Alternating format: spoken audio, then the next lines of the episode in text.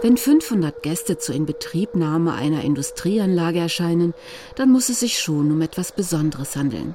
Auch der Ingenieur Bernhard Jablonski ist dabei, als heute vor 50 Jahren der größte Hochofen der westlichen Welt angeblasen wird. Man fühlte sich so, dass man hier an der größten, effektivsten, beispielhaften Anlage auf dem Gebiet beschäftigt ist und man hatte schon einen enormen Stolz. Schwelgern 1, wie Thyssen den Giganten prosaisch nennt, verfügt über beeindruckende Maße. 110 Meter hoch ist der Ofen, aber noch viel wichtiger ist der Gestelldurchmesser von 14 Metern. Das war das Besondere, dass Thyssen mit seinem Hochofen erstmals die 14 Meter Marke gesprengt hat, sozusagen weltweit. Dadurch bemaß sich das, dass dieser Hochofen kurzzeitig der größte Hochofen der Welt war. Andreas Zilt, Leiter des Konzernarchivs. In Japan waren vier Hochöfen im Bau noch, in Italien und in Frankreich jeweils einer, die auch in diese Dimension vorgestoßen sind. Doch zunächst hält der Koloss von Schwelgern den Rekord. Mit einer Produktion von 10.000 Tonnen Roheisen täglich kann er fünf alte Hochöfen ersetzen. Womit allerdings keiner gerechnet hat, er ist doch deutlich lauter und dreckiger als die alten Öfen. Die Anwohner, in Duisburg durchaus an Dreck und Lärm gewöhnt, sind entsetzt. Solange wie der Hochofen nicht im Gange war, ging es, konnte man es aushalten. Aber seitdem der im Gange ist, kann man es hier nicht mehr aushalten. jeden Abend der Krach, der Dreck, man muss ewig putzen und fegen.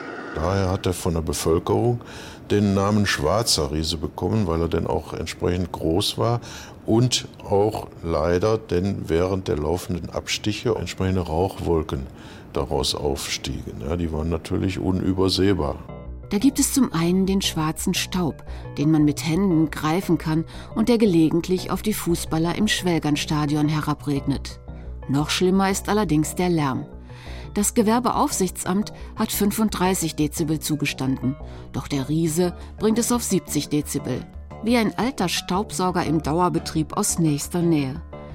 Die genervten Anwohner gründen eine Bürgerinitiative, eine der ersten überhaupt im Ruhrgebiet. Grundsätzlich möchte ich sagen, dass wir nicht gegen die Hochofenanlage sind. Wir sind nur gegen die kolossalen Lärm-, Schmutz- und Geruchsbelästigungen. Die Menschen klagen, sie müssen Schlaftabletten nehmen und vor allen Dingen gibt es Kopfschmerzen, Erbrechen und lauter solche Dinge. Die Thyssen-Techniker waren wirklich überrascht darüber.